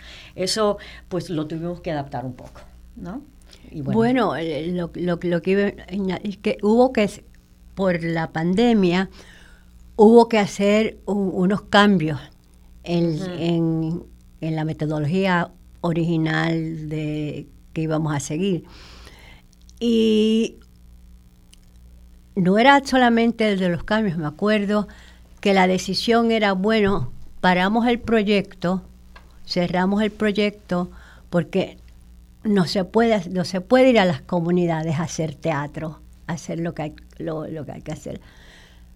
Lo cerramos y volvemos. Entonces hubo una reunión general de todos los participantes en esto que como ya mencionó eh, Cristina, pues estaba el, el, aspecto, los expertos en teatro, los expertos en organización comunitaria, las personas que ya habían eh, sido designadas como facilitadoras dentro de esa comunidad, recibiendo pagos una reunión así virtual por Zoom, y la opinión, bueno, pues se, cierra. Entonces se sigue hablando y evolucionó de se cierra a una decisión muy valiente que fue vamos a seguir y vamos a adaptarlo a la, a la circunstancia. Lo, bonito de transformarte, eh, a mi modo de ver, es que dentro de una situación este, nada normal, que se tuvieron que hacer ah, muchos cambios. Cada comunidad que había identificado la problemática que quería resolver, logró resolverla. Sí, o adelantarlo. y, adelantar. Sí. Eh, después de llevar años bla bla bla bla bla bla bla en reuniones bla bla bla bla bla bla y no pasaba nada bla bla, bla. pues esta vez pues con esa ayuda eh, teatral, aunque hubo que hacerlo eh, virtual, pero el teatro virtual. Sí, teatro. Bueno, en sí. Yo nada más quería para cerrarlo de Transformarte, porque creo que es importante. A mí me, conmovió mucho este proyecto y aprendí muchísimo. Eh, y me conmovió en tantos niveles, pero sobre todo por, por el equipo de personas y seres que colaboraron desde Carlos, que acaba de estar con, nosotros aquí por teléfono, Carlos Rodríguez y su equipo de Flamboyant Fondo para las Artes, eh, y su equipo de Segarra Borman, y el equipo de Transformarte, Iliana García, actriz que se puso la camiseta, la playera, como lo quieran decir, para trabajar diario con cada entidad comunitaria eh, para armar las reuniones que, íbamos, que tuvimos antes de la pandemia, luego armar los pagos, porque parte de este proyecto es que cada líder comunitario se reunía con los asesores cada mes eh, para hablar de cómo iban avanzando con su plan de trabajo. O sea, fueron eh, eh, habilidades profesionales pulidas, cómo presentar sus presentaciones. Para Iliana ahí bregando con, con, con, con todo esa, las reuniones, la Goico, que sirvió como un centro de reunión para muchos de los proyectos. Mariana, o sea, Abey Charón, el fotógrafo que desempeñó un trabajo magnífico en, en el pietaje y en documentar, transformarte, a tal grado que nos gustó tanto que hicimos un videoclip de 10 minutos que presentamos en agosto sobre el proyecto. Entonces sé que no tenemos mucho tiempo, pero sí quería decir que, que a mí me, me conmovió muchísimo la, la inteligencia, sensibilidad, capacidad de gestión y creatividad de la gente aquí en Puerto Rico, de nuestra gente en las comunidades, no solamente artísticas, sino también en políticas públicas, organización comunitaria, financiación, en todo lo que tú quieras, ¿no? Eso fue muy importante. A mí me encanta escuchar la pasión que despierta en Cristina hablar de este proyecto. Y entonces empecé a pensar en que Lourdes no solamente hace inversión social, eh, y filantropía estratégica, sino que estratégicamente también sabe escoger proyectos que acerquen más a Cristina, ¿verdad? A, Puerto Rico y a la gestión que se puede dar en Puerto Rico. Y cuando yo la veo tan entusiasta, pienso entonces que es una buena señal de que acá en Washington o en México, que ella de alguna manera sea la que continúe el proyecto que inició su mamá, ¿no? Lourdes. Yo estaba viendo, también yo estaba pensando en términos de solidaridad. O sea, la solidaridad tiene que empezar en la casa de uno, ¿verdad? Tiene que empezar con la familia. Entonces, cuando yo veo la manera en que ustedes de forma solidaria trabajan, igual pasa en el, en, a nivel de, de los trabajos de nosotros. Por lo menos yo me siento así con mi equipo de espacios abiertos. ¿Verdad? Que cuando hay un trabajo solidario de equipo, de igual a igual, ¿verdad? No, no que haya estructuras de, de, poder, sino cuando hay una estructura horizontal, eh, abierta, transparente, donde hay, donde hay confianza, pero también donde hay corazón, donde hay visión, donde hay ganas, porque o sea, la vida es complicada. Y, yo vuelvo a insistir en la necesidad de que todos nosotros, Puerto Rico yo creo que ha sido ejemplo de resiliencia siempre, toda la vida. O sea, aquí los únicos que lamentablemente no pudieron sobrevivir fueron los taínos pero estoy segura que dieron una batalla larga, ¿verdad? Pero no están aquí hoy en día, pero, pero nosotros sí estamos aquí y está en nuestras raíces y está, así que nosotros vamos a continuar batallando lo que haya que batallar. Somos una isla pequeña que nos creemos eh, ¿verdad? Que somos un planeta o que somos un continente. Hablábamos del archipiélago, que a mí me parece espectacular cuando nos vemos así, porque entonces es otra manera de vernos de igual a igual, los de la isla grande, con los de la isla nena y con culebra, etcétera.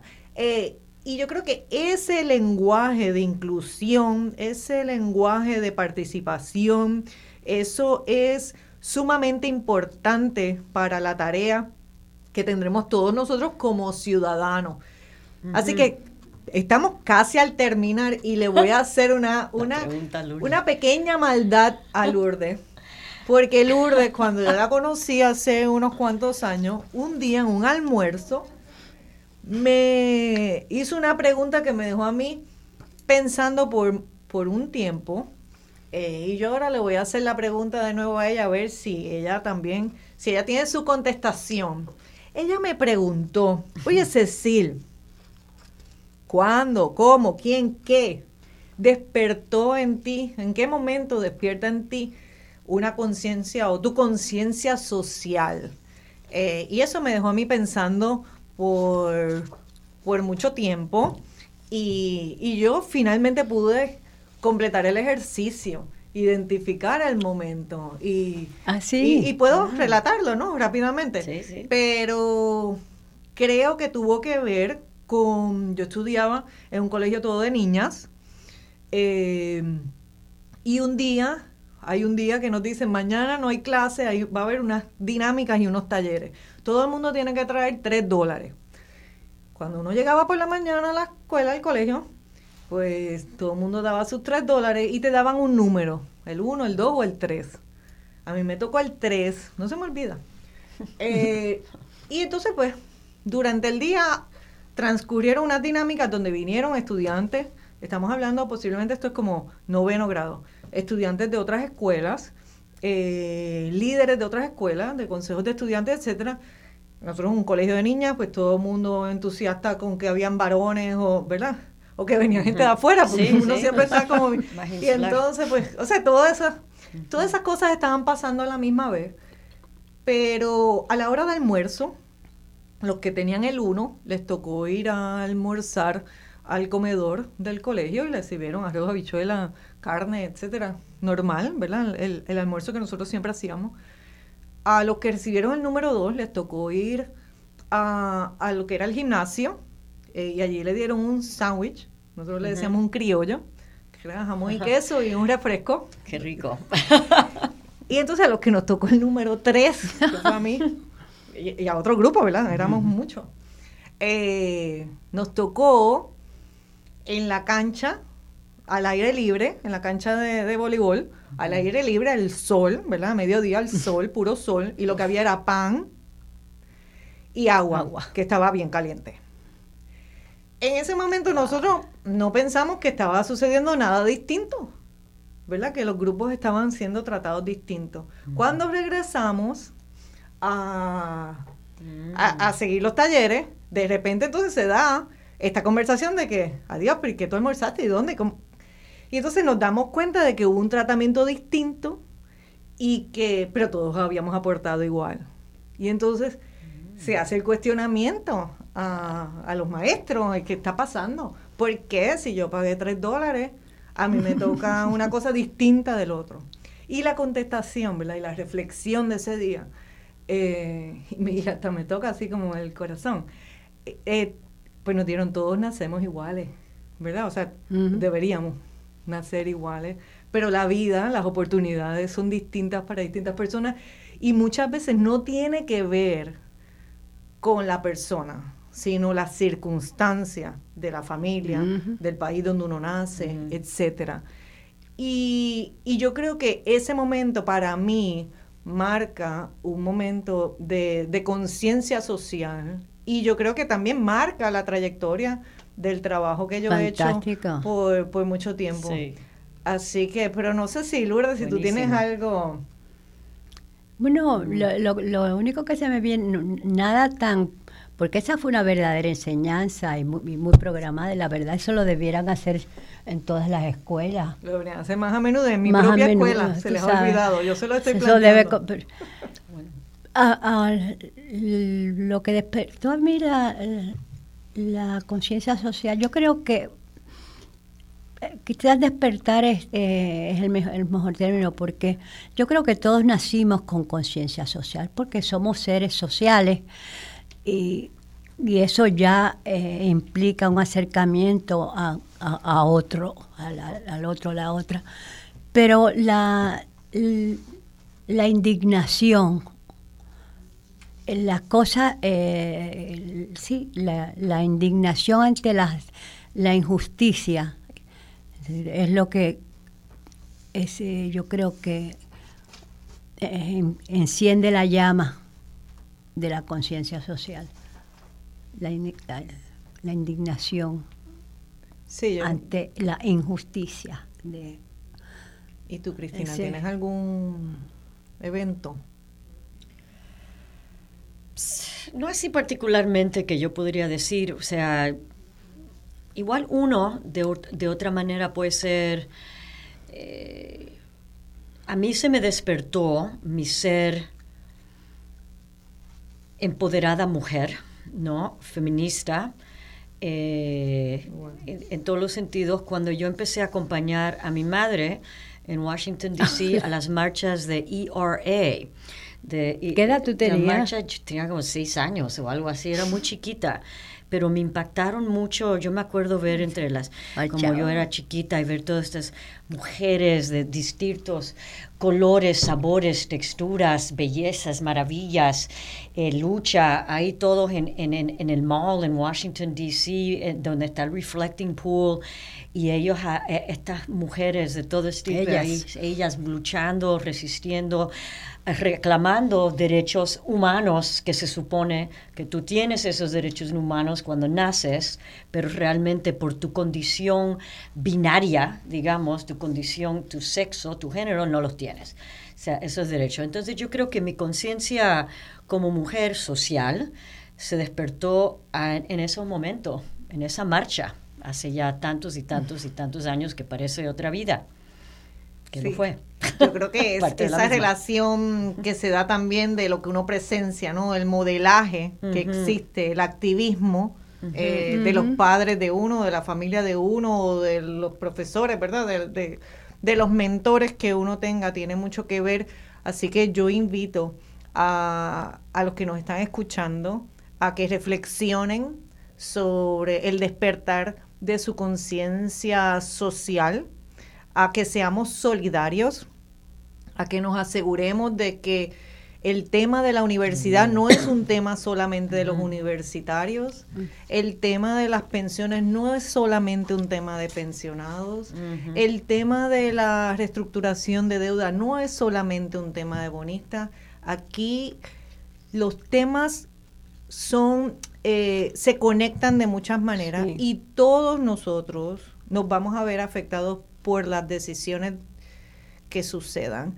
Así que tenemos que reflexionar nuevamente sobre el país que queremos y asegurarnos que nosotros somos participantes activos de la, de la búsqueda de soluciones para, esos problemas y la filantropía eh, o la solidaridad filantrópica nos da a nosotros una, una llave, es un instrumento para, para adelantar en el caso propio de espacios abiertos. Yo tengo que, ¿verdad? dar testimonio de que nosotros como organización somos, no recibimos dinero del gobierno ni del ni del gobierno local ni federal ni lo buscamos, sino que precisamente nos mantenemos solamente de las aportaciones de individuos o de las aportaciones de fundaciones que creen como nosotros que un Puerto Rico abierto, transparente, más democrático, más participativo es posible. El próximo lunes 30 de noviembre también se celebra alrededor del mundo el Giving Day, el Giving Tuesday. Así que es una oportunidad para que cada uno de ustedes que nos está escuchando haga una aportación, haga un donativo a cualquiera de las organizaciones de servicio o de cambio de política pública que ustedes eh, entiendan que puede canalizar de mejor manera el desarrollo de, nuestro país. Así que con, ese pensamiento eh, les dejo y agradezco nuevamente a, toda la audiencia que, que, ha estado con nosotros durante la mañana de hoy. Ya el próximo domingo se reintegrará nuevamente a su espacio de voz alternativa Marcia Rivera. Y Queden atentos también a lo que suceda esta semana, particularmente mañana, en cuanto a la vista, a la audiencia que tendrá la jueza Swain, donde se presentarán los argumentos finales para la aprobación de, del plan de ajuste de deuda. Así que muy agradecida de haber compartido con, con Lourdes y con Cristina eh, en la mañana de hoy, igualmente con Glenis y con Carlos anteriormente. No sin antes despedirme, quiero hablar de que hay un libro que se llama Nosotros, que es una compilación, hablando de solidaridad y de generosidad, es un espacio que generosamente ha abierto, Lourdes y Cristina han abierto y, a través de la Miranda Foundation para, la, para dar voz nuevamente a, esas, a esos actores del, del movimiento social en Puerto Rico que en algún momento, algunos de los cuales recibieron el premio a la solidaridad. Así que practiquemos. El libro se llama Nosotros, Voces Protagonistas de una trayectoria de filantropía y solidaridad en Puerto Rico. Eh, bueno, este es un anuncio no grabado, pero que está disponible en todas las, ah, librerías ah, del, país. Creo que sí. El laberinto, Casa Norberto y el Candil en Ponce. Sí, y por Amazon y en línea y por Miranda Foundation. También eh, sí es un reflejo del acervo, el acervo de capital social que las inversiones de Miranda inversiones de Miranda Foundation realizó y las colaboraciones en los últimos 30 años. Gracias por tu invitación. Gracias, Cecil. Y queremos agradecer también a Héctor que ha estado en el control en la mañana de hoy por colaborar con nosotros en la transmisión de este programa. Muy agradecidas nosotras de esa colaboración y nuevamente agradecidos de la sintonía de todos ustedes. Esto ha sido un programa más de Voz Alternativa. Muchísimas gracias y buenas tardes.